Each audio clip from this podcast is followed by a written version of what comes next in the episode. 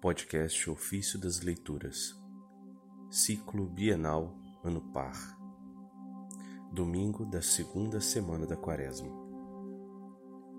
Como é estreito e apertado o caminho que leva à vida. Das homilias sobre o Êxodo, de Orígenes, presbítero. Vejamos o que disse o Senhor a Moisés ordenando-lhe qual o caminho que devia seguir. Fala aos filhos de Israel que retrocedam e acampem diante de Piairot, entre Magdol e o mar, defronte de Beel-Sefon. Isso está em Êxodo 14, verso 2. Talvez acreditasses que era fácil e plano o caminho indicado por Deus, não exigindo esforço ou trabalho. É, porém, uma subida, e uma subida tortuosa. Pois o caminho que conduz às virtudes não desce, mas sobe. E estreito e apertado é o seu acesso. Ouve também o que diz o Senhor no Evangelho. Estreito e apertado é o caminho que leva à vida. Conforme Mateus capítulo 7, verso 14.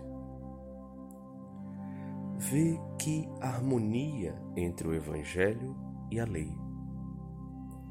Na lei, o caminho da virtude se apresenta como subida tortuosa. No Evangelho, o caminho que conduz à vida é apertado. Não verão, então, até os cegos que o mesmo Espírito escreveu a lei e os evangelhos? O caminho a percorrer é, pois, uma subida tortuosa e é uma ascensão de vigilância. A subida sugere as obras e a vigilância a fé, mostrando que as obras têm de enfrentar muitas dificuldades e obstáculos. Mas ouve o que diz o Faraó ao ver tais coisas. Eles andam perdidos. Êxodo 14, verso 3. Para o Faraó, quem segue a Deus se perde, porque o caminho da sabedoria é tortuoso e cheio de curvas, tropeços e desníveis. Igualmente, quando proclamas que há um só Deus e afirmas que o Pai, o Filho e o Espírito Santo são um só Deus, como tudo isso parece para os infiéis tortuoso, difícil e inexplicável. Quando dizes em seguida que o Senhor da Majestade foi crucificado e o Filho do Homem desceu do céu, como essas coisas parecem difíceis e tortuosas.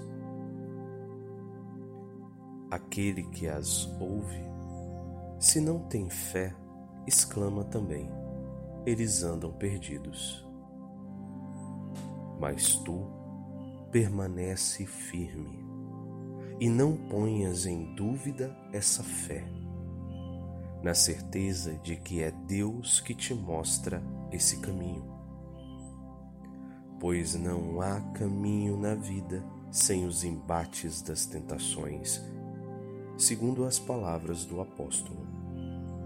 Todos os que quiserem viver piedosamente em Cristo Jesus serão perseguidos.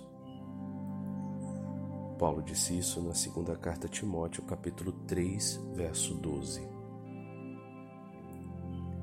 É preferível morrer no caminho da vida perfeita que renunciar à procura da perfeição.